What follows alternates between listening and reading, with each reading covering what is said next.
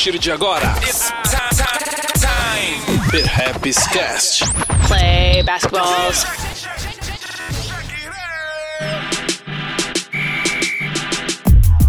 Salve, salve! Tá começando mais o Perhaps Cast.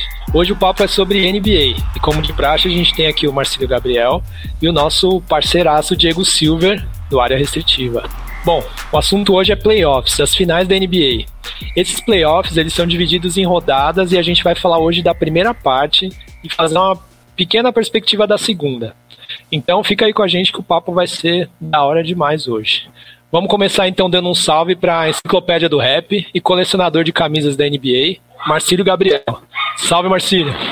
Opa, tudo bom, pessoal? Bom, bom dia, boa tarde, boa noite.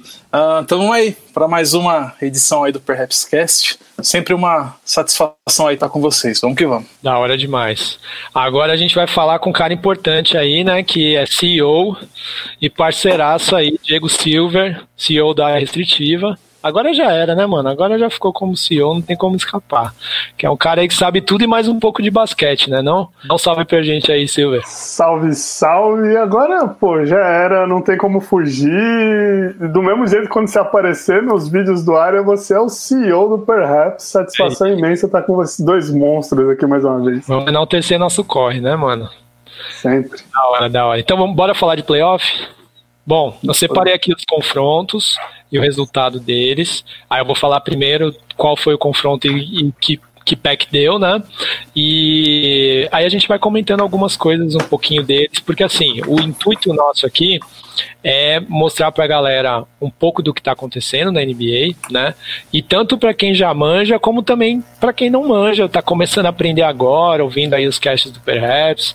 Fica sempre a indicação também para que as pessoas colhem na área restritiva para ler mais textos e aí vão saber um pouquinho mais no detalhe, né? Ou até se aprofundar para quem já estiver no nível mais avançado, sabendo não só o que acontece no jogo, mas também é, histórias por trás, né? Do, do, do que acontece na quadra, né? Questões políticas, questões também de histórico do, dos jogadores, e não só NBA, né? Outras ligas também. Silva, quando chegar a sua vez aí de falar, por favor, se achar que cabe completar alguma coisa, você já manda, já vende o peixe, tá ligado, né? Fica à vontade, então, meu parceiro. Demorou, demorou. Vamos começar falando do Miami contra Pacers.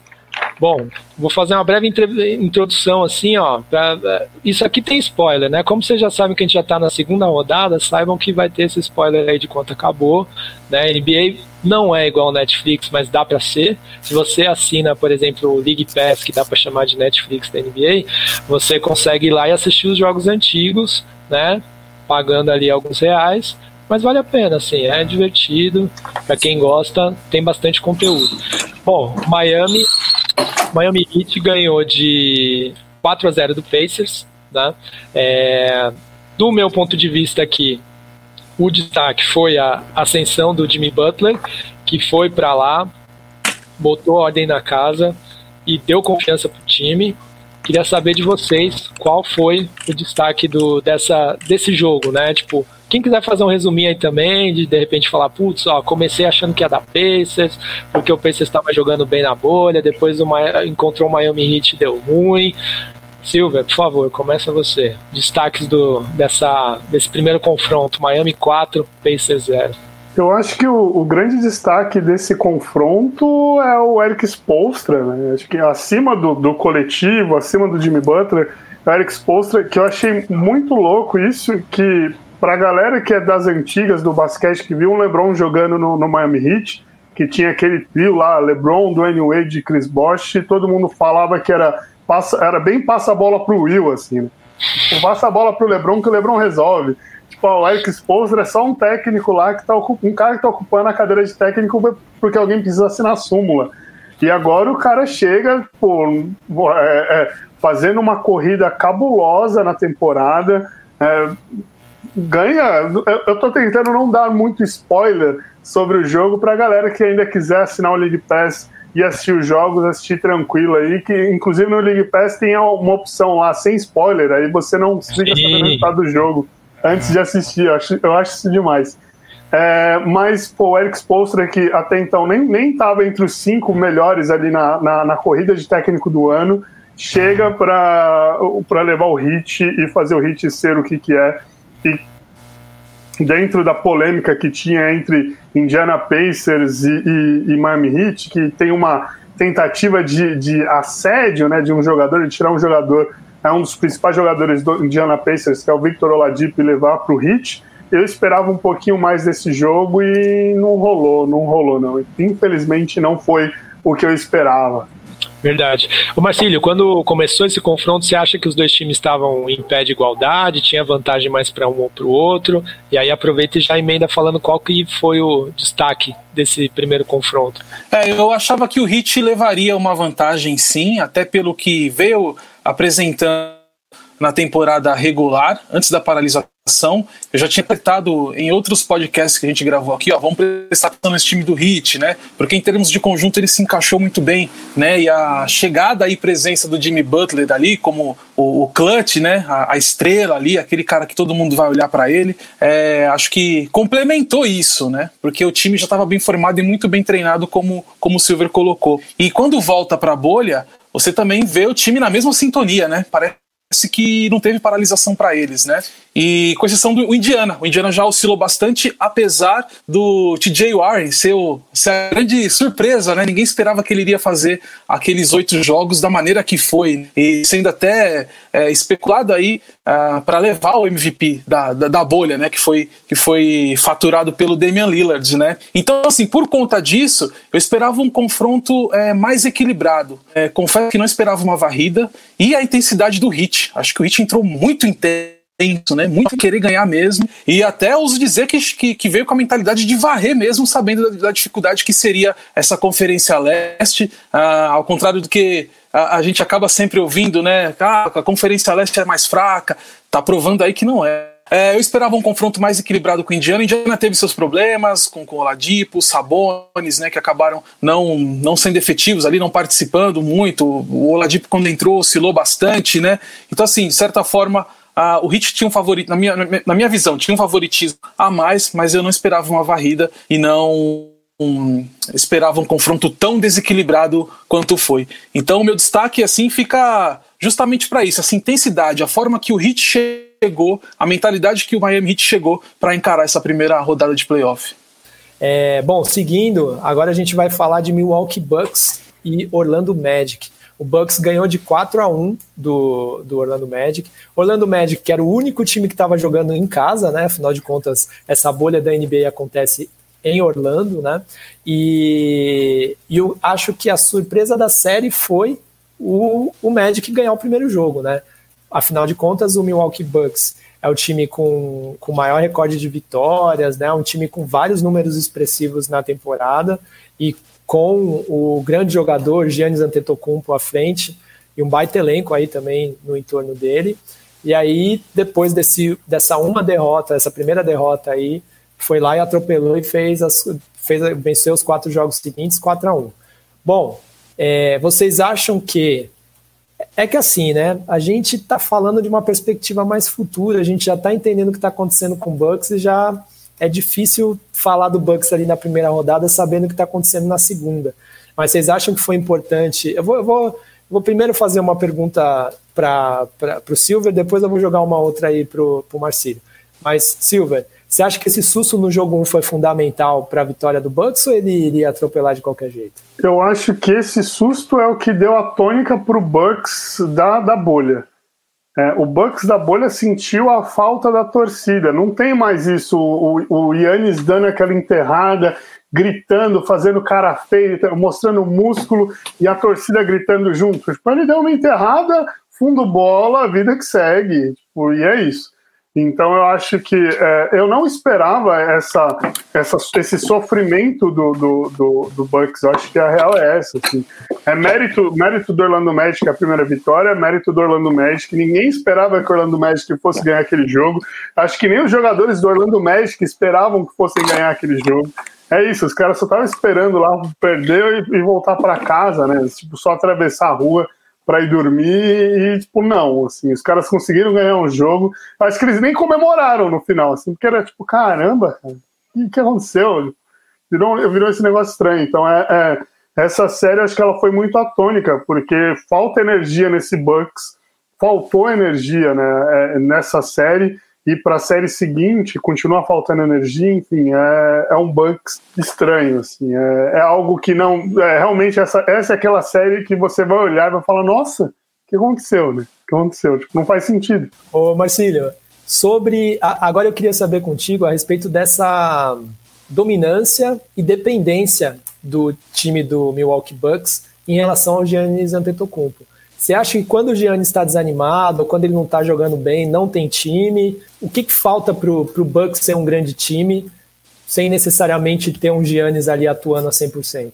É, tudo que vem acontecendo com o Bucks é, foi tudo que as pessoas pensaram, mas ao contrário do que poderia ter acontecido. Porque é, o Bucks oscilou muito nesses oito jogos restantes da temporada regular e essa derrota no primeiro jogo da primeira, da primeira rodada para o Magic uh, não só foi um susto, como também expôs várias fragilidades do Bucks que a gente de acabou deixando passar durante esses oito primeiros jogos, esses oito é, últimos jogos de temporada regular dentro da bolha, que o, o Milwaukee oscilou tanto, a gente falou, ainda é o favorito, ainda os caras são fortes. Mas o primeiro jogo contra o Magic expôs muitas fraquezas desse time, muitas, muitas lacunas que o Miami Heat, ou até mesmo de repente o, o, o Indiana Pacers, obviamente que daria seria o, o, confronto seguinte, os caras tecnicamente analisam, né? O Silver acabou de falar do Spolstras, então o cara, tipo, provavelmente deve ter assistido aos jogos. Ele falou: se eu pegar esses caras na próxima rodada, eu já sei onde tem, onde tem problema ali que dá para explorar. Uh, isso que aconteceu. Aí o Bucks, por mais que tenha depois passado o carro no Orlando Magic, a gente ainda continuou falando. Bucks é favorito, tá tranquilo, nada abala os caras. Oscilou, oscilou, tomou aquele susto, beleza, mas tem Yannis Antetokounmpo. Aí chega o Miami Heat e coloca tudo isso, uh, uh, expõe, né, tudo isso, né, é, e coloca à prova todo esse favoritismo do Bucks, né? E abre uma série por 3 a 0 uh, ah, Tudo bem que você vem é, confiante de uma varrida, de uma série é, ganha por quatro, por quatro jogos, pega essa confiança mesmo para derrotar. E você precisa de uma confiança dessa para derrotar o favorito, para derrotar o, o, MVP, até então, o, o atual MVP né, da, da, da, NBA, que pode ser o, o, próximo MVP dessa temporada, enfim, tudo isso passa na cabeça, né? Não só do técnico, mas como dos jogadores, a forma que vai enfrentar esse todo-poderoso Bucks. E aí você explora essas falhas, e foi isso que, que aconteceu. E aí a coisa muda no jogo, que aí entra até o lance da sua pergunta, Edu, dessa dependência do, do Giannis. E aí é onde eu falo que, tipo, o Bucks fez tudo que a gente pensou que ia fazer, mas ao contrário. Porque ninguém imaginava que o time, sem o, sem o Giannis Antetokounmpo, iria fazer aquele jogo contra o Miami Heat que deu a primeira vitória na série. Ninguém imaginou.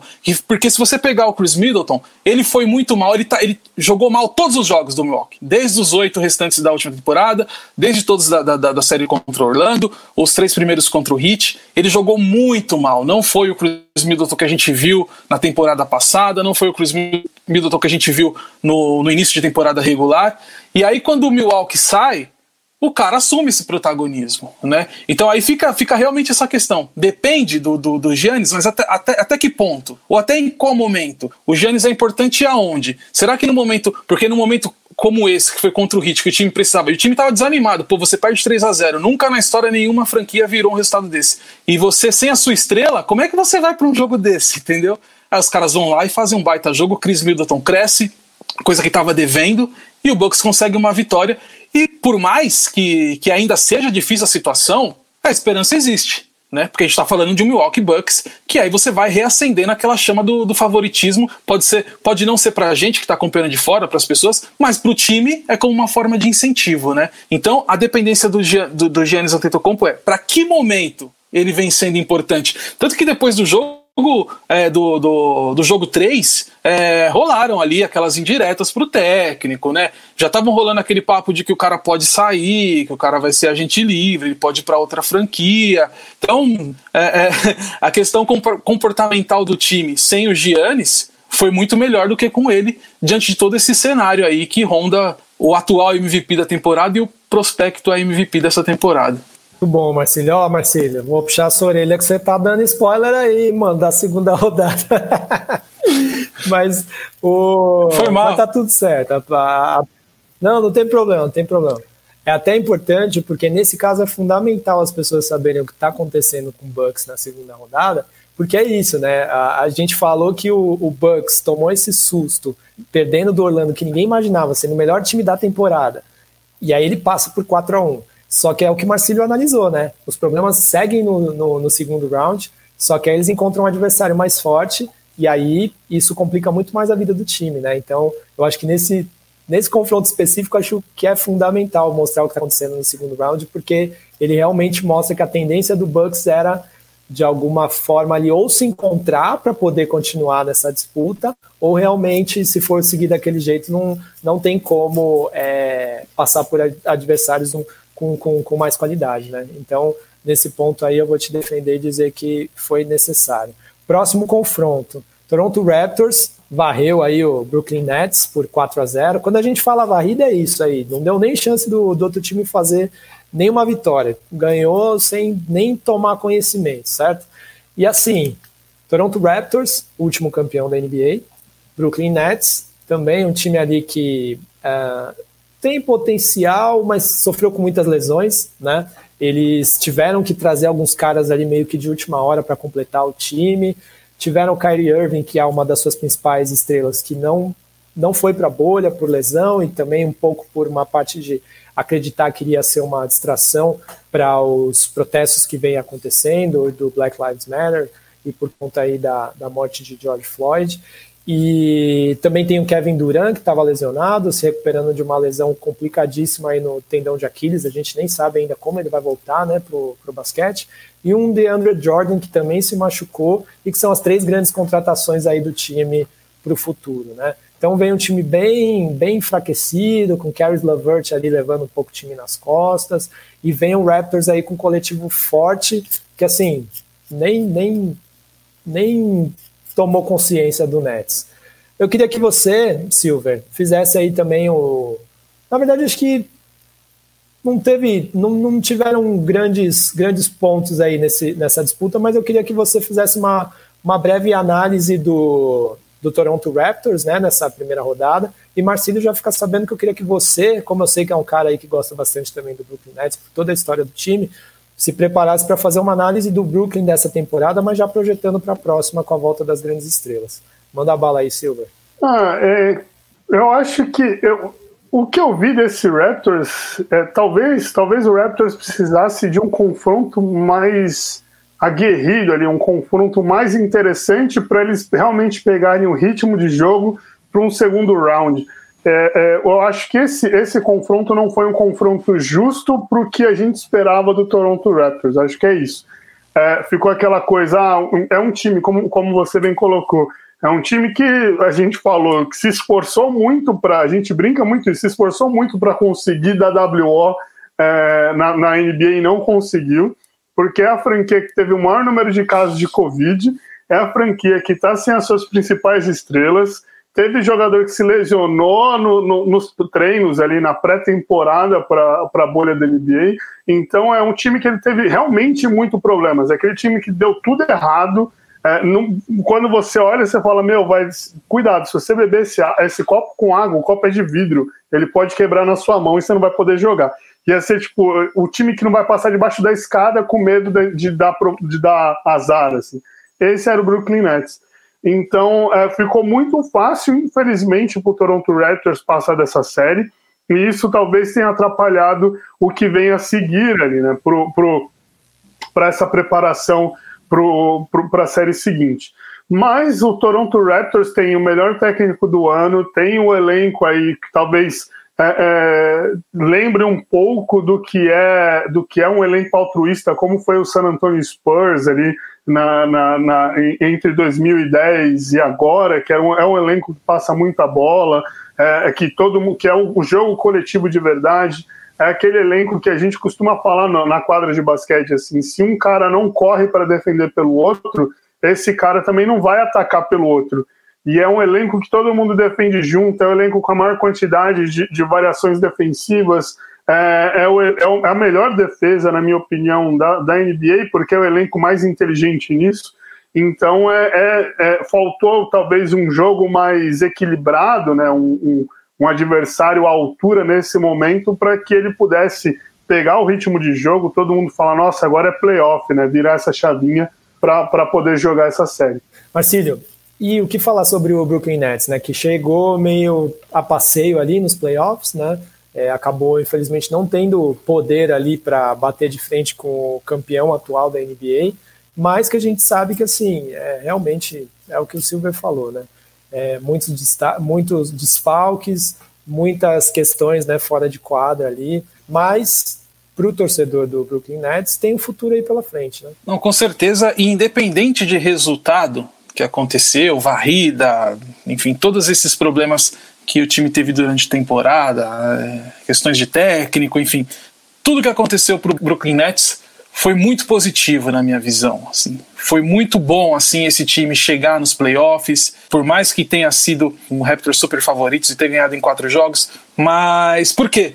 Porque isso vai dar uma, dar uma, deu uma casca para esses jogadores que estão aí e que vão continuar na temporada que vem. Você já tem uma base ali mais ou menos firmada, né? E, e quando eu falo casca, é experiência. O playoff dá uma experiência para o jogador, principalmente para os mais novos, entendeu? Porque muda o clima, muda o ambiente, por mais que esse foi numa bolha, né, totalmente isolado, mas a sensação da competitividade é outra comparada à temporada regular. Então isso dá essa casca para esses jogadores. Então, os jogadores eles acabam ficando mais prontos para a temporada seguir. E aí você vai ter depois a, a inserção ali, a, a, a soma de jogadores como Kyrie Irving, né, que passou boa parte da temporada é, mais fora do que mais fora do time do que atuando pelo time. Uh, Kevin Durant e DeAndre Jordan também, a mesma situação do Kyrie Irving, jogou algumas partidas, ficou mais fora do que dentro. Então, quer dizer, você já vai ter o time bem mais completo. E aí tem expectativa também do Steve Nash como novo treinador, como é que isso vai ser. Então, assim, foi tudo positivo nessa temporada para o Brooklyn. Então, você acaba. Ah, e, e, e o detalhe mais importante: com a entrada de Kevin Durant no time, na franquia, tudo vai aumentar no Brooklyn Nets. Expectativa, é, jogos na televisão né, cobertura em cima. Então, quer dizer, o time também passa a ser um dos favoritos. Vem a pressão também, mas também joga com aquela força, com aquela imponência de ser um cara. A gente tem um time mais forte que o seu, por exemplo, quando vai se referir a um outro adversário. Então, acho que tudo foi positivo para o Brooklyn Nets. E a minha expectativa para a temporada que vem, claro que depende muito de como Kevin Durant vai, vai, vai, voltar. E foi até bom ele não ter voltado nessa bolha, porque tinha essa expectativa, porque o cara vai se preparar melhor. Então a minha expectativa para o Brooklyn Nets, visando a próxima temporada, é, é uma temporada bem Uh, bem favorável mesmo assim a tudo isso, né? A todo esse investimento que o Brooklyn fez e a toda essa expectativa que todos os torcedores e todo mundo que acompanha a NBA e até dos adversários esperam do time. Vai ser um time que vai ser muito mais estudado também para poder jogar. Enfim, o Diego, que, que é técnico profissional, ele, ele sabe o quanto isso é importante, né? De você analisar as outras franquias uh, na pré-temporada, né? Naqueles jogos ali que antecedem o início da temporada regular, né? Então o Brooklyn Nets vai ser muito mais visado também nessa preparação para a próxima temporada que, que já começa, né? Vai terminar essa, logo em sequência já já, já vem a, a próxima temporada, temporada 2020-2021. É, eu queria só colocar um negocinho que o Marcílio estava falando do final da temporada, até para a galera que está ouvindo já ficar atenta. É, se essa temporada ela tiver todos os jogos, todos os jogos da última série, ela acabaria no dia 2 de outubro. E no dia 2 de, no... É, é, no dia 2 de novembro já começa a pré-temporada da NBA. Então, e aí a previsão seria que começasse perto da rodada de Natal desse ano. Então a gente tem ali é, um mês ali de descanso para poder voltar a assistir NBA tranquilamente. Ó, o último ponto aqui da, do, do lado leste é, Boston Celtics 4, Philadelphia 76ers 0. Mais uma varrida, né? Depois acho que dá até para fazer um comentário geral aí desse leste, né? Porque os confrontos foram bem, uh, como eu posso dizer, previsíveis, né? É, assim, acho que talvez o menos previsível foi esse Boston Celtics e 76ers, porque a gente imaginou que ia ser a série mais disputada e acabou não sendo, né? Mas eu digo assim, previsível talvez porque a, a, a, o time mais forte, melhor classificado, acabou passando, né? É, Silver, o que eu queria te perguntar sobre esse essa série específica é, na verdade, assim, é, Você, primeiro, deixa eu te perguntar, vai, você prefere puxar a sardinha pro Celtics ou pro, pro 76ers? Só para entender. eu, aqui. eu vou ficar, eu vou ficar em cima do muro, eu vou ficar em cima do muro dessa, assim, certo. porque, mas é, é, é, porque eu vejo que o técnico do Sixers era, era pior. Duas perguntinhas. Embiid, fala muito, fala muito e joga pouco? E é tudo, tudo que aconteceu de errado com o 76 foi culpa do técnico mesmo, Brett Brown? Fala aí para nós. Ah, eu, agora você me deixou é, é, na dúvida de quem que eu começo reclamando, assim. Se eu começo metendo pau no Embiid ou no Brett Brown, assim. Eu tô, tô aqui, eu não sei quem eu começo, mas é, o Embiid, eu acho que... O, não vou falar que o Embiid fala muito, mas talvez o Embiid tenha sido a, a, aquele cara que é, é, todas as, as, esperanças de todo mundo que estava assistindo a primeira rodada de NBA, de todos os times, estava para essa série, porque era aquela série que todo mundo falava: nossa, tudo que podia acontecer, que a gente sempre esperou, vai acontecer nessa série. Que era um Embiid jogando muito, porque ele sempre falou que o problema é que ele tinha menos bola do que ele queria, ou do que ele precisava, para render o que era esperado. Então ele, é, ele sempre falou isso e agora, seu Ben Simmons lesionado, a esperança era que, bom, ele vai ter mais bola, vai jogar pra caramba. E aí, para os brasileiros, de maneira geral, era é, ter mais Raulzinho em quadra. Né? E não aconteceu nenhum nem o outro, né? Porque o Ben Simmons teve mais bola na mão e não jogou nada. É, teve aí mais cenas dele chorando para meme do que é, ele jogando e virando, posterizando os caras. E o Raulzinho, cara, o Raulzinho ele tem que sair de. Apesar que não, né? Agora trocou de técnico, ele continua lá e tenta de novo.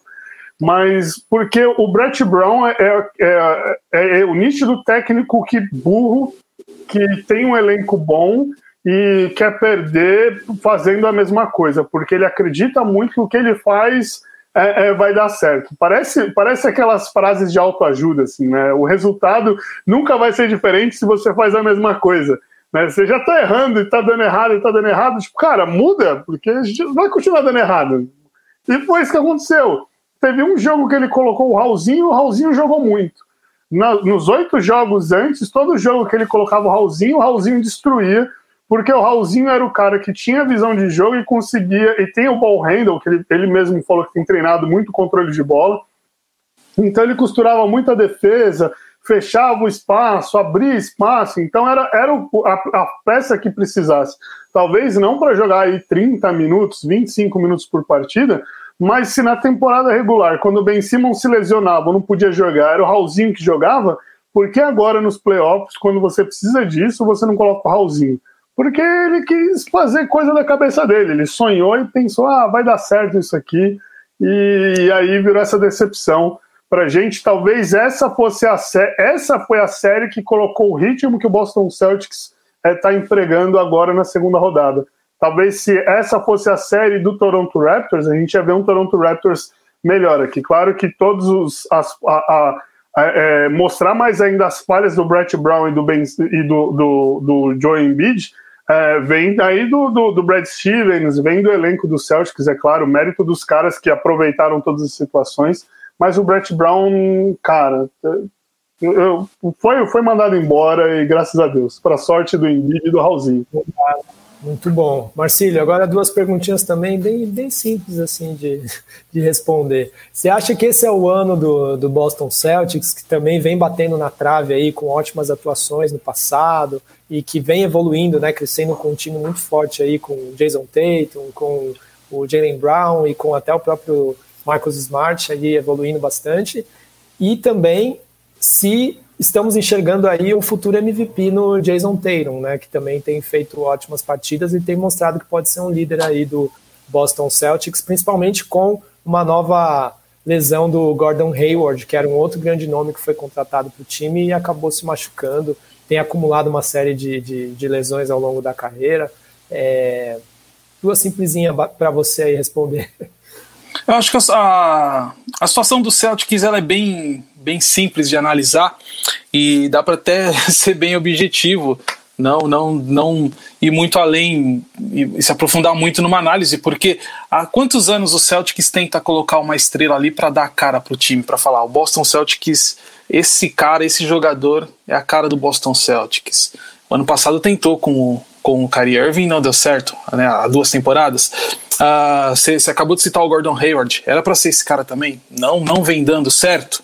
Eu acho que o Celtics agora encontrou o time, independente de estrela ou não ou até mesmo sem uma estrela, uma grande estrela. Você pode falar, mas e o Kemba Walker? Kemba Walker, sim, um jogador, All-Star, foi franchise player do, do, durante quase 10 temporadas ali do, do, do Charlotte Hornets, é, mas ele não tinha um time ali para jogar com ele, era uma estrela solitária, né? Então ele acaba não se destacando por conta disso. E aí ele chega num Celtics, tem um time que não tem estrelas, mas tem jogadores, jovens jogadores, muito bons e um até um prospecto MVP. Eu ainda acho que não é o ano do Celtics agora. Tá jogando muito, está confiante, né? É, surpreendeu uh, uh, né? uma varrida e 2 a 0 no Raptors, é algo que surpreendeu realmente. Está confiante, mas depois o Raptors já já absorveu melhor o, o o impacto ali das duas derrotas. Eu tinha até comentado com, com o Rafa do Raptors Brasil que eu falei: se o Raptors ganhar o primeiro jogo, o cenário muda completamente, porque o Raptors vai entrar no jogo. Mas a gente teve o último jogo também que já o Celtics mostrou que vem mais forte do que estava no, no, início da, da, da, dessa série em específico. Enfim, então eu acho que é, o Celtics encontrou um time sem precisar de uma grande estrela para dar uma cara. E aí você tem jogadores, Kemba Walker, que é, é, é, experiente, que pode conduzir esses jovens jogadores, é o cara que pode levar a bola na hora que precisa, a experiência para conduzir. E aí você tem jogadores com extremo potencial, como Jalen Brown, você tem até mesmo o Daniel Tays, o alemão, ele tá jogando muito bem ali no, no, garrafão. E o Celtics usa, sabe usar muito bem isso, né? É, porque já tinha isso no Al Hofford. E até usando mesmo esse exemplo do Al Hofford, você vê, você sai, sai Kyrie Irving, sai Al Hofford, você vê como o time cresce, esses jogadores que já estavam nesse, nesse elenco com esses caras é, que são considerados estrelas, você vê como é que eles evoluem, eles crescem muito né? Então, o Jason Tatum, ele é um cara que pode sim ser MVP na futura tempo temporada. É, posso até dizer que ele vai para ser o MVP de uma próxima temporada, vai brigar por isso. É um jogador que já vem mostrando a sua capacidade técnica, é a sua explosão, a sua barra, que é essencial. Eu sempre gosto de falar nisso, porque um cara que enterra na cabeça do LeBron ainda encara ele, o cara é, é, é atitude, né, mano? É personalidade. E o jogador, para ser é, um principal jogador da liga, ele precisa de tudo isso, além do talento, né, e de saber jogar. E você vê a evolução desses jogadores, principalmente do, do, do Marcos Smart, né, que é totalmente essencial para um esquema tático ali, né, de jogo. Então você vê como o time se acerta, o time se acertou na verdade, né? E o resultado tá aí, de toda essa temporada, essa pós-temporada que, que vem fazendo. Mas ainda acho que eu vou palpitar, obviamente, acho que não dá Celtics esse ano como campeão da NBA, pode de repente chegar é, a ser campeão de conferência, e seria muito louco você, ter um Celtics de volta numa final de NBA, né, pela grandeza da, da franquia, mas ainda eu acho que a, temporada, a próxima temporada, mantendo essa base, mantendo esse foco, mantendo esse time, o Celtics entra como principal favorito pro, pro título. Agora, Silver, é tua hora de brilhar, meu mano. É tua hora é de sentar brilhar. direito. Porque a gente vai falar do teu time, certo? Deixa eu procurar o BG aqui, ó. Tá aqui na tela. Los Angeles Lakers quase ah. varreu aí o Portland Trail Blazers, mas também teve o sustinho, assim como aconteceu aí também com o Milwaukee Bucks. Aí, você fala o que você quiser sobre o seu time, você tá ligado que, que tá liberado, mas começa falando se esse susto aí no jogo 1 foi importante. Eu vou falar assim, a série foi melhor do que eu previa, porque eu, eu sempre falei que ganhava em seis. Né? Eu achava que ia, ser, ia perder o primeiro jogo, aí ganhava o segundo, perdia o terceiro e depois fazia três vitórias seguidas, ganhava em seis jogos. É, mas os caras chegaram ali, né, com, meu, vamos, com, vamos, vamos que vamos, uh, Mamba Week, e é isso, vamos passar o carro agora, que já era.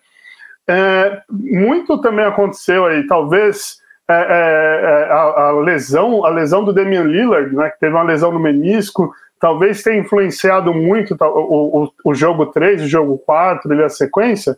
Ok, talvez. Mas eu também tinha comentado é, em alguns lugares, até eu não lembro se eu comentei aqui agora, eu, acho que eu comentei aqui também, que o, o primeiro jogo era um jogo que era para esquecer, que ele não ele não servia de parâmetro para nenhum dos dois times, porque o, o Portland Trail Blazers acertou 39% dos arremessos, o Lakers acertou 35%.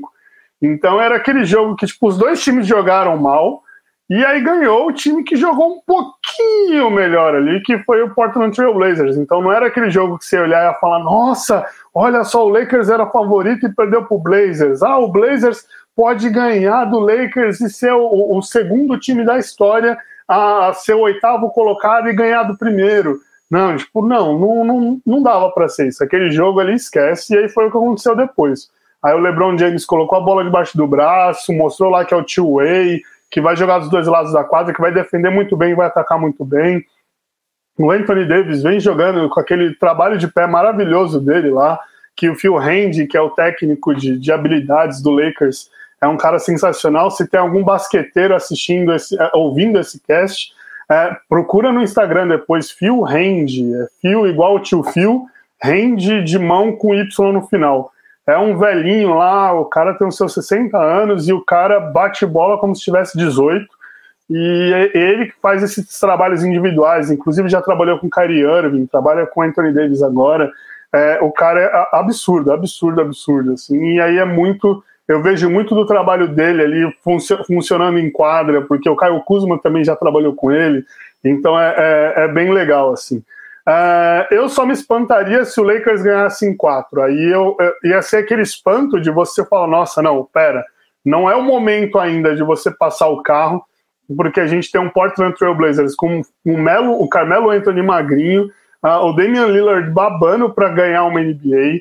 Uh, o CJ McCollum jogando muito, o Nurkic voltando. Até o Whiteside fez o trabalho que ele tinha que fazer lá, que era entrar e pegar uns rebotes, tentar limpar o garrafão para quem fosse infiltrar. Então era um elenco que chegou jogando como vai jogar na próxima temporada.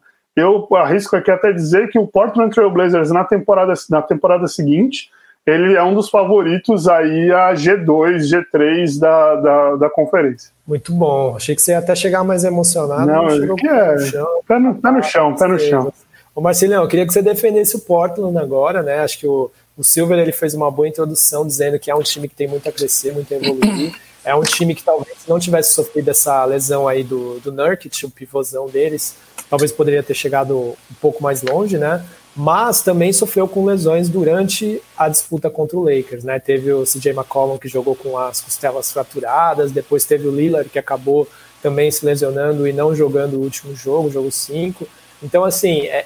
mas por outro lado, também é um time que vem apresentando bons resultados, né? Inclusive, na temporada anterior eles chegaram à final, foi isso? Ou eu tô, tô confundindo? Foi, foi na final. Final de conferência. Final.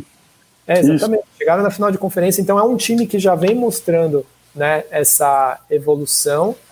Porém, não sei, fica, me lembra um pouco, às vezes, aquele Los Angeles Clippers do, do Chris Paul e o, e o Griffin e o DeAndre Jordan, ou talvez o Houston Rockets até hoje ainda, que também tem um baita de um potencial, desempenha bem na temporada regular, mas aí quando chega nos playoffs falta aquela uma coisinha. O que, que, que, você acha que faltou para o Trailblazers ter performado melhor, além das lesões, claro? E o que você também acredita aí que, que fica de lições para esse time melhorar na próxima temporada? Eu acho que o principal, o principal fator foi isso, foi lesões. Uh, foram as lesões, né? E até mesmo com a volta do Nurkic, tem a questão do cara entrar, pegar o ritmo, enfim. Aí você tem um, a contratação de um, de um jogador como Hassan Whiteside, mas ele também não entrou, não sei, ele também é um jogador que tem um histórico de, de contusão e tal, ele também não estava legal, não estava no ritmo. Aí você tem as, os problemas com, com o Damian Lillard, que já não, não foram dessa bolha, já desde, tanto que ele nem jogou o All-Star Game por conta disso. E aí o que prejudicou, de além disso, o que prejudicou de fato, o que faltou de fato, foi um, um, um condicionamento físico, né? É, é, não digo adequado, né? Mas sofreu por conta da sequência de jogos, né? O Portland ainda fez um jogo a mais do que os outros, né? Uh, juntamente com o Grizzlies naquela, naquele play-in, né? Para ver quem entraria nos playoffs. Tanto que teve a, a, a primeira, a primeira, primeiro jogo que teve a vitória do Portland, tipo, meu, os caras ali que deram o último, o último gás que eles tinham naquele jogo. Depois não, não tinha mais, depois faltou. Era visível assim como eles não conseguiam se encontrar fisicamente, me cansado, muito cansado. Então eu, eu, eu atribuo a tudo isso, né? questão de, de lesões, é, até mesmo o, o Rodney Woods também não, não, participou, né? E era um jogador que vinha sendo importante, né? Então dá para atribuir a, a questão de, de, lesões de jogadores que eram fundamentais uh, uh, para a rotação do, do, Portland e também a questão física. Né? Os caras chegaram arrebentados aí para essa série contra os Lakers. Acho que faltou isso, né? Faltou um pouco de sorte nesse sentido aí, né? É, porque era um time que poderia sim bater de frente com, com o Lakers se estivessem em, em condições iguais. Ó, seguindo, vamos continuar falando de Los Angeles, que eu, eu tô preocupado aqui, né, que a gente tá gravando aí perto das 10 horas, o Silver tem jogo aí do Lakers lá. Eu tô aqui já. É, não tô querendo atrapalhar seu jogo, tá ligado? Né? Então vamos continuar falando de Los Angeles, só que agora o Los Angeles Clippers, que jogou contra o Dallas Mavericks, do, do famoso Luka Doncic aí, que tá sendo a sensação do momento da NBA, só que o Clippers ganhou de 4 a 2 é, eu, vou, eu vou deixar, vou, vou continuar com o Marcílio na palavra, porque a gente comentou bastante sobre esse jogo psicológico que o Clippers precisou fazer para cima do, do, Dallas Mavericks e que a, a, até a gente achou desnecessário em algum momento, né? Porque o Clippers ele vem com uma moral, né, de, de ter um time forte que já vinha forte da, da temporada regular, da temporada do ano passado, na verdade, né, da te, temporada passada, e aí adquiriram ainda o Kawhi Leonard, que foi atual campeão aí com o Toronto Raptors, né, e um cara aí que já ganhou títulos também com o San Antonio Spurs, e aí vem também um Paul George, junto com o Carmelo Anthony, deixando esse time ainda mais forte do que ele já era, só que quando eles pegam um Dallas Mavericks com o Luka Doncic, que ainda está no seu segundo ano de, de NBA, tem ali um, um Porzingis que está voltando de lesão, recém-contratado do, do New York Knicks também, que meio que não estava botando muita moral de que ele ia se recuperar, né? E um elenco ali que, assim, é ok, mas até me pareceu que performou melhor, claro que muito embalado pelo movimento do Luka Doncic, mas eu queria que o Marcílio falasse um pouco sobre é, esse confronto do ponto de vista do Clippers mesmo, né? E, e especificamente dessa, dessa questão, né? Que os caras tiveram que crescer literalmente para cima do, da molecada do Dallas Mavericks para poder sair vitorioso. Você acha que era necessário realmente esse jogo mental? O que, que você acha que faltou para o Clippers se impor ali na quadra mesmo? Fala um pouquinho dessa perspectiva para a gente, Marcelo. Eu até agora vejo o Clippers como uma bagunça dentro de quadra. É, exceto pelo Kawhi Leonard, né, que é um jogador que, que mantém ali, né? Até porque é um cara frio, que, que se concentra muito para as partidas, né? A gente já conhece as, essas características dele. Mas é um time muito bagunçado. E não deveria ser pelo fato de ter um técnico como o Doc Rivers, que é um cara, eu costumo falar, malandro velho, né? Um cara que sabe lidar, sabe lidar com, com, com jogadores que têm bastante personalidade, com, com estrelas, enfim, ele foi um jogador da NBA, ele sabe como que, como que as coisas funcionam, ele ainda foi um jogador ali de anos 80, anos 90, ele sabe muito bem como, como, como lidar com, com essa questão de, de ter um elenco recheado de, de grandes personalidades, né? De jogadores com personalidade. Mas o, o Clippers acaba apelando para esse jogo mental justamente por não se encontrar muito como equipe. Eu vejo isso, que não se encontrou muito como equipe, né? É uma coisa muito bagunçada. Tipo, você tem um monte de craque de bola ali, um monte de estrela, e os caras estão ganhando porque os caras são bons, são talentosos. O talento individual conta muito. Tanto que, exceto pelo Kawhi Leonard, que, como eu falei, vem mantendo uma regularidade, todo jogo um jogador diferente se destaca no time, né?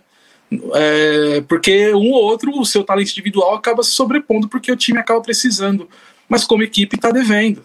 Paul George, é, devido aos problemas mesmo que ele expôs depois, é, questão de depressão e tal, mas ele é um cara que apareceu agora, nos últimos dois jogos. O Montes Harris também é um cara que uh, ficou de fora um tempo, mas quando chegou uh, não jogou bem, e quando jogou bem, o time percebeu que ele é um cara que, que fazia falta, que ele precisava jogar bem todo o jogo. Lu Williams a mesma coisa, né? Mas se bem que o Williams ele tem oscilando, tá oscilando bem mais, né? Ele tá jogando uh, menos do que estava jogando uh, na temporada passada e até na temporada regular uh, aqui. Aí você tem outros jogadores que, que às vezes talvez você também não pode atrelar uma responsabilidade, como, como o Zubat. É um, é um cara, é um, é um, jogador jovem que está ali fazendo uma função ali do pivô, então não dá para atrelar muita responsabilidade para o cara. Então acho que por conta disso, é, o Clippers acabou encontrando também essa maneira, não só do, do, individualismo de cada jogador, mas essa do jogo psicológico, justamente por ter esses caras que são marrentos. Né? Você tem ali o Marcus Morris que sabe fazer muito bem esse jogo. Por mais que a gente não concorde, não concorde com muitas das suas ações, é uma característica que persegue o cara há anos. Né? Ele sempre jogou assim. E de certa forma, dentro de uma estratégia de esquema tático, vai funcionar bem. Como eu falei, Doc Rivers é malandro velho. Don Tite estava deitando em cima dos caras. Ele chegou, Morris, vem cá, desestabiliza esse moleque, ele tem só 19 anos, entendeu? Vocês estão tudo com quase 30, velho. É, é, foi isso que aconteceu com o Clippers. Individualismo, que fez o time chegar onde chegou até agora, por conta dos talentos individuais, e esse jogo mental, que foi desnecessário porque não precisa disso. Mas precisou porque o time não se encontrou. E caso o Clippers chegue numa final de NBA, é, eu acho que até lá, até o último jogo que o Clippers fizer nessa, nessa pós-temporada, vai ser desse jeito. É, cada, cada dia, cada jogo é um jogador diferente pelo seu talento se sobressaindo e ajudando o time a vencer, e esse jogo mental aí que, que tá rolando. Até porque a gente, do que a gente vem acompanhando do Denver Nuggets, daqui a pouco a gente vai chegar no Nuggets, é, ou não, né? Porque é da segunda rodada, então vou falar do Mas a gente viu um pouquinho já disso nessa série contra o Nuggets, né? Dessa, dessa pressão é, é, psicológica, porque também o Denver, Denver, Nuggets é um time muito jovem, muito jovem mesmo, assim como o Dallas uh, tinha ali na sua principal estrela, o Don Tite. Então, os caras são já mais rodados, então vamos estabilizar nesse, nesse sentido. Mas, de certa forma, não é necessário. O Clippers tem time para não precisar usar isso. Muito bom, muito bom. Silver, a pergunta para você agora também é bem fácil, né? É, só para localizar quem está ouvindo a gente não acompanhou essa série, ela foi bem disputada. Teve uma primeira vitória do Clippers, depois uma vitória do Mavs, depois uma nova vitória do Clippers, do Clippers depois o Mavs de novo ganhando um jogo 4 incrível com uma atuação absurda de Luca Doncic com a tornozelo machucado, né? Foi, enfim, foi uma coisa de outro mundo que deixou o Romulo Mendonça aí extasiado, né? Depois outras duas vitórias do Clippers para fechar a série. Já dá para dizer que o Luca Doncic é o cara que consegue levar um time nas costas? E digo mais, sobre o Mavis, o que, que falta para o Mavis para, de repente, ter batido o Los Angeles Clippers? Né? Afinal de contas, não pareceu tão distante essa vitória deles e passar de, de, de round aí nos playoffs. O que, que você acha que falta aí para esse time, tanto ter vencido o Clippers, quanto também performar melhor na próxima temporada? Eu acho que do Clippers, é, é, do Clippers, perdão, do Mavs ficou faltando, ficou faltando sorte. É, é, isso, assim, porque na primeira, na, no primeiro jogo, que foi a derrota, a derrota do, do, do Mavs, teve aquele lance do soquinho no ar do Porzingis, e isso, pela, pela regra da NBA, é falta técnica, e aí seria a segunda técnica, ele foi excluído porque ele foi reclamar e deu um soquinho no ar, então meu, foi é, é, é como se ele é, é, fosse incitar a violência dentro de quadra. Então, esse soquinho no ar é, é, falta técnica e aí o cara foi excluído. Talvez se o Porzingis ali continuasse em quadra, o jogo era do, o jogo era do Mavis e seria uma história completamente diferente. Porque aí, tanto que no segundo jogo foi com o Porzingis e o Doncic jogando muitos dois juntos, dominaram o confronto e eles ganharam a partida. É, e aí isso acabou pesando também depois, porque no final dessa série o, o Porzingis se lesiona de novo, né? Então ele não jogou ali os últimos jogos, o que influenciou demais no resultado. Então faltou, faltou sorte. Agora, falando do Doncic, se ele já é uma realidade, se ele é o cara que vai levar uma franquia nas costas e tudo mais, ele já chegou na NBA sendo. Né? Ele, é um, ele é o maior currículo da história do NBA Draft. Ele já chegou no draft MVP europeu, MVP do espanhol, campeão da Eurocopa com a seleção. Então, o cara, ele jogou no Real Madrid. É, é, ele, meu, ele, ele chegou ali sem peso nenhum, assim. É, não é difícil achar uma entrevista de alguém que jogou com, com o Doncic, tanto no, na NBA quanto na Europa, que fala que parece que o moleque não sente a pressão e ele é profissional desde os 16 anos. Então, é, ele agora, ele tá chegando na NBA como um cara que veio do draft e está no seu quarto ano de liga. É, é basicamente esse mesmo, é, é esse mesmo peso, essa, essa mesma experiência. Assim. É, dá para colocar ele num, num, num, patamar de experiência de basquete profissional acima de um Brandon Ingram, acima de um Lonzo Ball. É, não, não falando do jogo, mas falando da experiência mesmo, né? Porque é de, de tempo de NBA. Então, é, ele está num patamar acima de um Jason Tatum, de um Jalen Brown, assim, que são jogadores que ainda são muito jovens e com pouco tempo de NBA ainda. Então, é, o cara já é uma realidade. Bom, penúltimo confronto, Houston Rockets fez 4 a 3 no Oklahoma City Thunder aí do CP3. Bom, é, foi um confronto bem disputado, né? Como dá para ver aí que numa melhor de sete foi 4 a 3 para o time do Houston Rockets. Muitas coisas interessantes, né? Tem esse small ball, né? Que é o time mais baixo do Houston Rockets jogando contra times com, com pivôs altos que poderiam causar um, um problema aí para a defesa deles, né? Mas que aparentemente não foi um grande problema. Tem o James Harden jogando muito, né? Jogou muito na temporada e tem jogado bem também aí no, nos playoffs é, de formas diferentes até do que ele costuma jogar, inclusive defensivamente, que não é um jogo que as pessoas costumam reconhecer bastante ali nas, entre as habilidades dele. É, teve também a, a, aula do Chris Paul aí em quadra, né? É um cara que conduziu muito bem seu time, Oklahoma City Thunder. E também tem essa revelação aí, Lugans Dort, do Oklahoma City Thunder, que tem uma história muito legal, né? É, bom, Alguém tem preferência de falar do, do, do Rockets ou do OKC ou, ou posso mandar a pergunta aí que vocês respondem? Qual a tua preferência, Marcelo? Posso falar do Oklahoma? Pode, por favor. Se você lembrar de algum desses tópicos que eu falei, tipo falar do Dodds, falar do Chris Paul, sendo praticamente o técnico em quadra, por favor, manda bala. É, justamente sobre o Chris Paul que eu quero destacar. Aliás, vou falar basicamente assim da, da, da franquia num todo, porque quando a temporada começou, até antes, ali no off-season mesmo, quem esperava que o Oklahoma City Thunder ia chegar onde chegou, né? Com a saída de Russell Westbrook, com a saída de Paul George. Tem a chegada do Chris Paul, mas sei se vocês lembram, então nosso ouvinte é, é, deve lembrar aí, que ninguém sabia se o Chris Paul ia jogar, porque ele foi trocado e ficou naquela. Nem, ele, ele também não queria jogar, a gente lembra disso. Mas aí ele é integrado ao elenco e joga e o Oklahoma, para surpresa de todo mundo, chega onde chegou. Eu falo surpresa porque realmente ninguém esperava. E isso, isso fez, com, fez com que acontecesse o quê? O time jogasse sem responsabilidade nenhuma, sem aquele peso, aquela pressão que, por exemplo, o Rockets tinha pela, pela a semifinal de conferência que fez na temporada passada, que, que não conseguiu bater mais uma vez o Golden State Warriors. Então, é, e aquela pressão de James Harden, né, o não sei o que, o que, que vinha, que era o MVP, a dupla com Chris Paul, a responsabilidade, Barba, é, pipoca ou não, enfim, tinha uma pressão danada.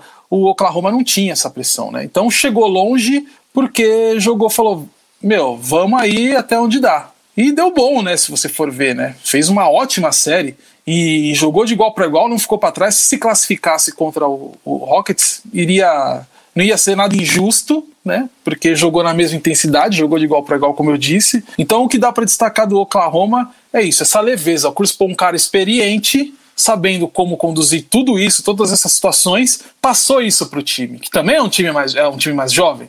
Você tem ali é, é, o Steven Adams, que é um, que é um jogador ali é, que pode ser considerado é, experiente, mas ele não é tão velho de idade também, né? Ele é um jogador também novo, se você pegar para ver. Então, tipo, essa leveza foi passada para o time, essa não responsabilidade de ganhar necessariamente alguma coisa foi passada. E aí, quando os caras se tocaram que, tipo, meu, onde a gente tá? Dá para levar e dá para ir adiante nisso. A gente viu a série que foi feita. Em sete jogos, o último jogo com, uma diferença de um ou dois pontos, foram dois pontos, né? Quer dizer, naquela última bola, né? Então, assim como eu falei do Brooklyn Nets, que, que só foi coisa positiva pro, pro Brooklyn Nets nessa temporada, pro, pro OKC foi a mesma coisa. Agora, fica expectativa para ver como é que vai ser a temporada que vem, se o Chris Paul também vai estar tá no mesmo nível, vai estar tá na mesma intensidade, se o time vai se, se reforçar, enfim, como é que ele vai trabalhar numa free agency aí. Mas foi muito legal ver o, Oklahoma City Thunder nessa, nessa pós-temporada, assim, né? Nessa, nessa primeira série de, de playoffs aí. Foi muito divertido mesmo né? E fez o Rockets uh, gastar ali o que as cartas na manga que, que de repente o Rockets imaginando é, sendo sendo favorito nesse duelo iria usar mais para frente. Fez o Rockets usar tudo que tinha que usar, gastar tudo que tinha que gastar. Falou, mano, os caras estão bravos, a gente vai ter que usar todas as forças aqui, né? Senão a gente vai ficar para trás. E essa foi a grande diferença do, do OKC, sem peso nas costas, né? Jogando tranquilo, chegou onde chegou. Muito bom, Marcelo. O Silver, e pelo lado do Rockets, né, que já vem também acumulando uma boa experiência aí de playoffs, principalmente tendo Barba aí à frente, mudando o companheiro dele aí que, né, que chega junto ali, já teve o próprio Chris Paul ao lado dele na temporada anterior, agora tem o Russell Westbrook, e precisando também provar que ele é um jogador que pode desempenhar, ter um bom desempenho também nos playoffs, né? Afinal de contas, ele já foi MVP de temporada regular, mas já tiveram algumas situações complicadas dele nos playoffs, como aquele belíssimo toco do Ginobili, né? Naquele jogo, aquela série espetacular contra o Spurs, tomou um toco por trás ali, nem viu o que aconteceu. É, entre outras histórias que fizeram, né, dele ele ficar com essa esse estigma de pipoqueira nos playoffs. Porém, né? Nesses playoffs específicos, ele, ele jogou muito bem. Quando ele não estava bem no ataque, ele se esforçou na defesa. Teve inclusive um, um lance fundamental no final do jogo, do jogo 7, para poder garantir a vitória para o time dele. Eu queria que você falasse tanto dessa evolução do Barba, quanto também essa opção do small ball aí desse time mais baixo do, do Houston Rockets, que é algo que a gente já viu com o Golden State Warriors funcionar mas que dependia muito dessa habilidade dos jogadores, dessa bola de três que eles matavam muito bem e que provavelmente vão continuar matando quando todos os jogadores do Golden State voltarem a ficar saudáveis, né? E é, como fica o time também, porque essa, esse, essa rodada específica contra o OKC não teve a presença do Russell Westbrook, né? Então o time jogou de um jeito. Passando aí para um segundo round contra o Los Angeles Lakers, já contam com Westbrook e a dinâmica do, do time muda, né? Então, eu queria que você desse um resumão aí do, do estado do Houston Rockets nesse primeiro confronto.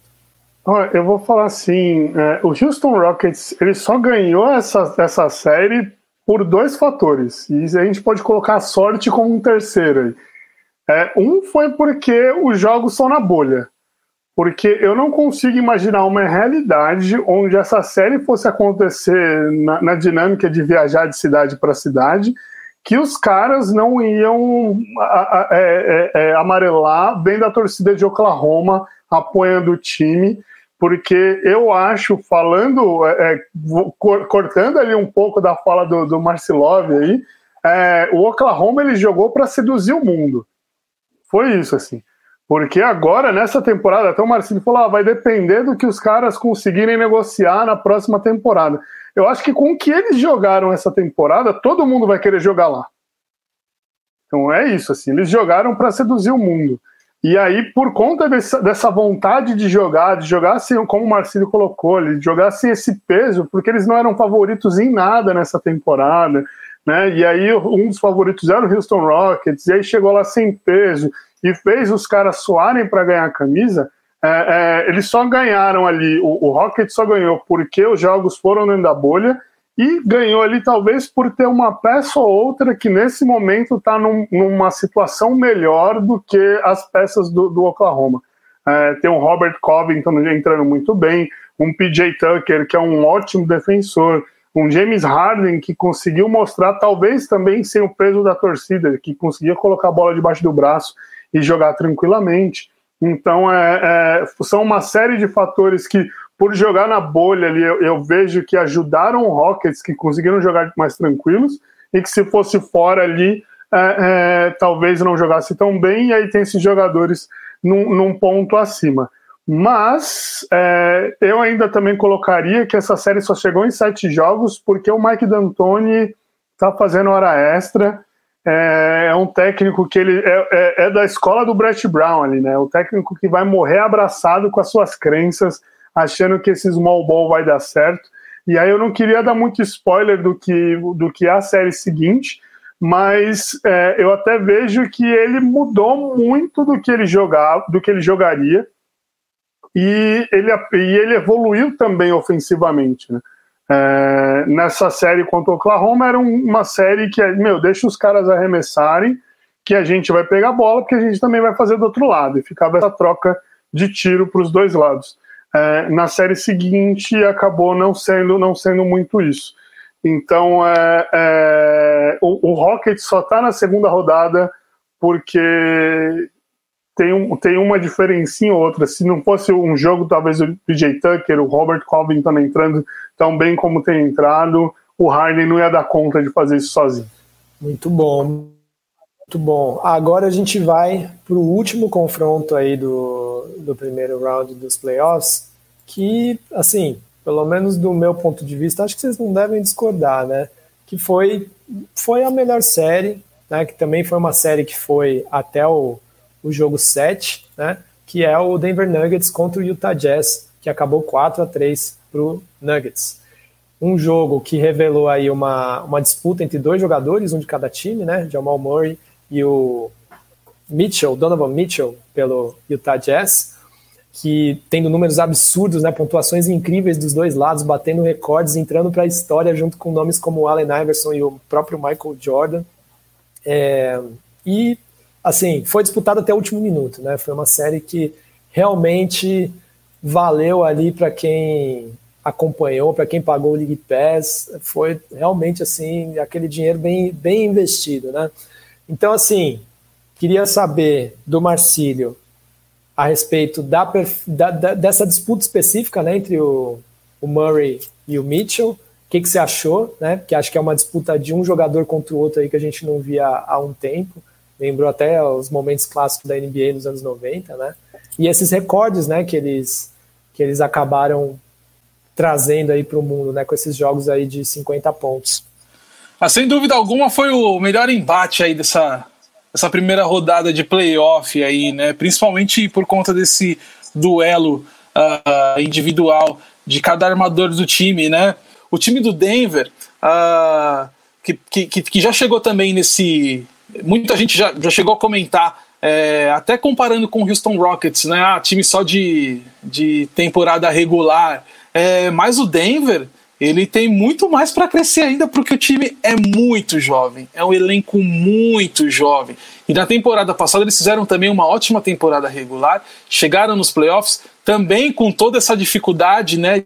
De, de jogo 7, teve aquele é, embate ali com, com o Portland, aquele jogo, acho que se não me engano foi o jogo 4, que teve quatro uh, prorrogações, assim, foi um negócio absurdo, assim, de como foi duradoura essa série, né? Isso, de certa forma, também deu, trouxe uma experiência, calejou um pouquinho o time, né? Que não mudou muito para essa temporada. E aí também o, o, o Denver cresce também com, com a volta do Gary Harris, com o, o, Michael Porter Jr. crescendo também, jogando muito bem, né? Não, não sentindo aquele peso, chega para jogar no time e, e, como, como titular, vestindo a camisa mesmo, né? E você tem o, o Jamal Murray que, que, que, realmente foi, foi o destaque. É, eu acredito que foi a melhor. A, a, foram as melhores atuações do Jamal Murray pelo Denver Nuggets desde quando ele chegou. Por ser um time jovem, apesar de você ter um Millsap ali que está há 13 anos na NBA, a 13 terceira temporada, às vezes é o fator ali, até nem dá para cobrar muito disso dele, porque às vezes ele é o cara realmente para dar esse essa presença mais experiente na quadra, nem dá para cobrar a responsabilidade dele ser o principal jogador, até porque não é, mas é a experiência que precisa para esse time uh, uh, jovem uh, dar sequência no trabalho que vem, vem fazendo. Então eu consigo consigo ver o Denver Nuggets numa próxima temporada, já depois de todas essas experiências que teve, muito mais forte e buscando sim uma final de conferência e quem sabe até uma, uma final de NBA e não ficando com esse rótulo de time que de franquia que só joga a temporada regular. Tem muito potencial e eu acredito que vai crescer mais ainda o Denver Nuggets. Muito bom, Silver. Então, realmente, agora sobra para você analisar um pouquinho do Jazz. Eu queria que tanto você defendesse aí o lado do Jazz, né, fizesse uma breve análise, mas que você também incluísse nesse papo é, um pouco de como foi esse duelo tático entre os times, né, aproveitando o fato de você ser técnico. Teve muita reclamação, por exemplo, do Charles Barkley dizendo que não é possível que, que um técnico veja o outro jogador jogando tão bem quanto o Jamal Murray estava jogando, anotando vários jogos de 50 pontos, foram três jogos seguidos, né, de 50 pontos, mais de 50 pontos, e não ter uma marcação especial para cima dele, uma marcação dupla, né, deixar o cara jogar e isso talvez tenha prejudicado bastante o Utah Jazz. E pelo lado do Utah, né, se faltou o, o, um jogador deles que, que se lesionou, que foi o Bogdanovich, né, que é um bom chutador de três, e também talvez uma presença mais real ali do Mike Conley, que veio, mas não veio, né? Ele é um, é um cara aí também de responsa, é um cara experiente, que vem de um Memphis Grizzlies aí também, em que ele jogou muito, era uma figura mais principal ali no time, mas que não conseguiu também é, ser é, esse destaque todo que poderia ser no Utah Jazz. Então, queria que você fizesse um resumão aí para a gente de como você enxergou esse Jazz nesse confronto e talvez o porquê você acha que ele não conseguiu, é, enfim, ter levado um 4 a 3 a favor deles, né? Cara, eu vejo, eu vejo o, o, o Jazz nessa série, assim, é, ele, na real, acho que ninguém no mundo, se tinha um cara no mundo que esperava que o, o, o Jamal Murray fosse fazer o que ele fez, era o pai dele, e olhe lá, assim. Porque cara, não, ninguém esperava assim. Se você olhar o que o Jamal Murray fez a temporada inteira, tipo, nada chega perto do que ele fez é, nessa série. Assim. Ele jogou mais nesses sete jogos do que ele jogou a temporada inteira, assim, é, em tudo. Tanto que no jogo 1, lá no jogo 1, tem a, aquela cena da, da coletiva, da coletiva não, né? Da entrevista de quadra, que ele não aguenta falar. É, que ele tipo, não consegue formar a frase assim, de tão exausto que o cara tá. Assim, ele realmente correu. É, é, isso é muito legal, assim, ele correu porque ele queria estar tá lá, ele mostrou mesmo assim, eu quero, e tudo isso tem um significado é, tem esse lance do, do, do, da Breonna Taylor e do, do George Floyd que ele levou nos tênis. É, então, tipo, e ele fala assim que ele olha os tênis e aquilo dava energia para ele continuar jogando, porque tinha um significado ele tá ali, tinha uma mensagem que ele queria passar. Então tem muito isso. É, e aí pensando Uh, na parte de, de, comissão técnica, pensando que já que ninguém previa isso, eu vejo muito que o técnico, que a comissão técnica como um todo, ela se preparou para enfrentar uh, o, o, Donovan Mitchell, para enfrentar o Donovan Mitchell, perdão, para enfrentar o Jokic. Né? Era isso. O jogo ele foi pensado. O Rudy Gobert precisa parar o Jokic. Uh, o jogo inteiro foi isso. Tanto que se você olhar, uh, o Jokic agora tem feito melhores atuações do que ele fez nessa série porque não tem ninguém para bater de frente com o Jokic. O, Zubat não vai conseguir marcar o Jokic. É, como o Rudy Gobert, que já foi melhor, melhor defensor da liga por várias vezes, é, quinteto defensivo primeiro e segundo, enfim. É, é, é um defensor, quando você pensa, eu preciso de um pivô para defender, você vai pensar no Rudy Gobert. É, então tem muito disso, assim, é, o trabalho, a estratégia foi pensada nisso. E aí você vê um Jamal Murray é, é, jogando o que jogou e para você ter um dia para analisar tudo, para mudar tudo, para colocar isso na cabeça dos caras, eu acho que ficou muito mais, meu, vamos tentar marcar o cara para ele fazer menos, que foi até ele fez um jogo de 50, um jogo de 42, um outro jogo de 50. Então foi, vamos marcar o cara para o cara marcar menos, ele fez 42.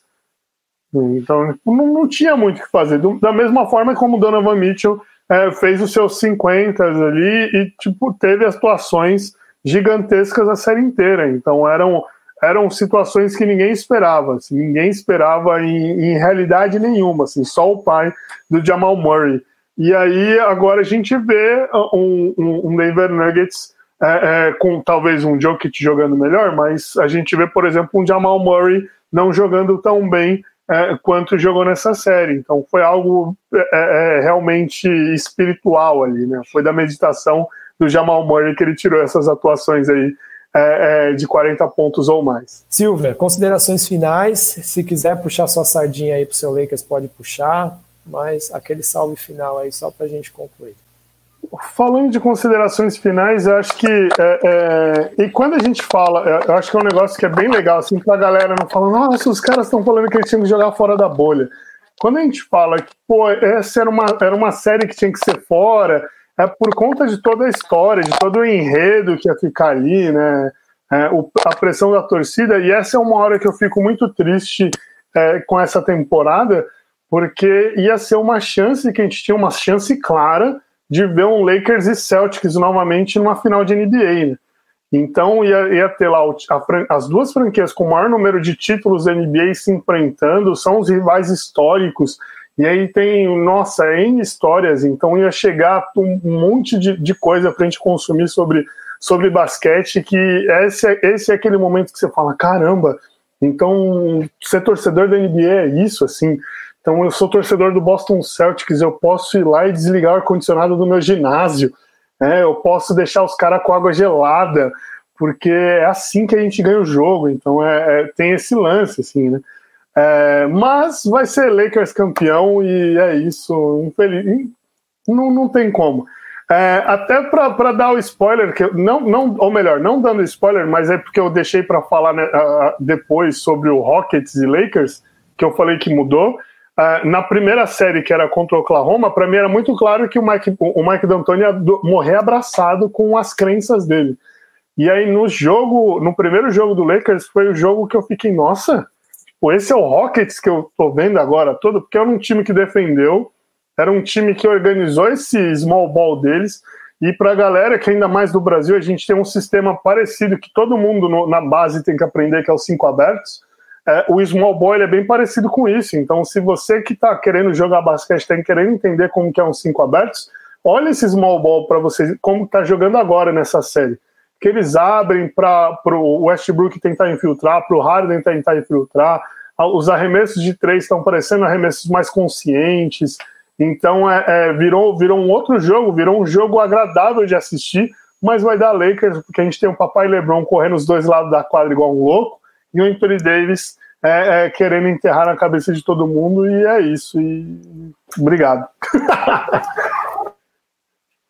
Considerações finais, falar que o Lakers vai ser campeão, aí você foi clubista demais. Né? de você. considerações finais também suas. A gente já liberou spoiler agora, agora pode falar o que quiser. Mas ó, é, dá para ser clubista assim, porque a gente tá falando de basquete, todo mundo torce pra, pra todos os times da NBA, não é que nem futebol, né? Pô, senão a gente já estaria cancelado aqui, ó. Esses caras aí, ó, tudo imparcial aí, ó. tudo parcial, na verdade. o, só um ponto aí, viu, Silver? O Eduardo hum. falou pra gente, não, mano, vai ser 40 minutinhos hoje, ó. Olha aí, ó, olha o tempo desse, desse bate-papo aí, ó. Mas, ó, o, quem tá ouvindo. já foi dormir, já, velho. Quem ouvindo. É só pra se iludir, né, Marcílio? É uma ilusão esse negócio que a gente vai fazer. É, mas é, mas é bom pra quem. Tem muita gente nova chegando aí no Perhaps Ouvir Podcast, então quanto mais informação é melhor. Se não der para ouvir tudo de uma vez, vai ouvindo aos poucos. O podcast vai ficar aí, né, na plataforma aí, né? Lava quando tiver, sei lá, é, quando tiver, é, ouve quando estiver lavando uma louça, lavando a roupa, né, fazendo a faxina em casa, vai, vai ouvindo aos pedaços, porque é sempre importante ter informação.